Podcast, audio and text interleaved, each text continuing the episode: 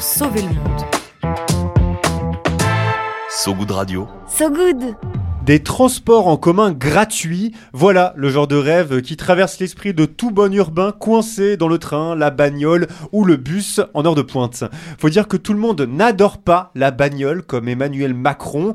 Beaucoup rêvent de transports gratuits plutôt que d'une Ford Mustang cabriolet. Un rêve qui sera bientôt tangible dans la métropole de Montpellier ainsi qu'en Bretagne. La région et la ville se lancent toutes deux dans une forme de gratuité des transports en commun.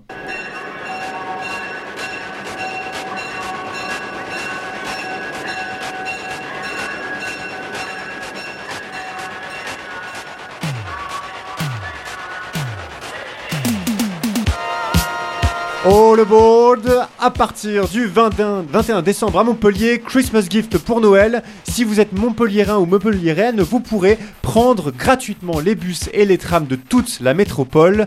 C'est la première fois qu'une grande ville française ne va plus faire payer ses usagers. Une promesse de campagne du maire socialiste de Montpellier et de sa métropole, Michael Delafosse, qui voit dans le droit à la mobilité pour toutes et tous le combat du 21e siècle, dit-il. Concrètement, si vous êtes habitant de Montpellier, Montpellier ou de sa trentaine de communes environnantes, vous n'aurez donc plus à payer ni valider votre passe dans le bus ou dans le tram, mais seulement à l'avoir sur vous pour vous différencier des touristes notamment.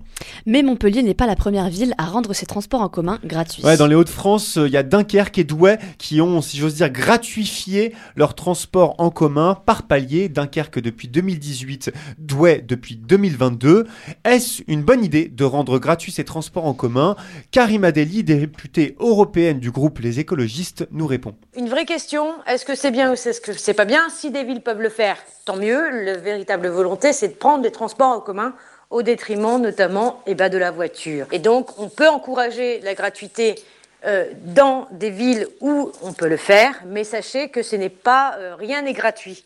Il y a toujours quelqu'un qui paie, c'est l'usage gratuit. Il y a toujours quelqu'un qui paie, rien n'est gratuit, rappelle euh, Karima Deli. Un argument que reprend à son compte, mais pour de toute autre raison, Louis Nègre, le président du GART, euh, l'association qui regroupe les élus chargés des transports. Selon lui, rendre gratuit les transports en commun d'une grande ville coûte très cher et ce n'est pas forcément la priorité. Celle-ci se trouvant davantage, selon lui, dans la fréquence et la proximité des transports plutôt que dans leur prix.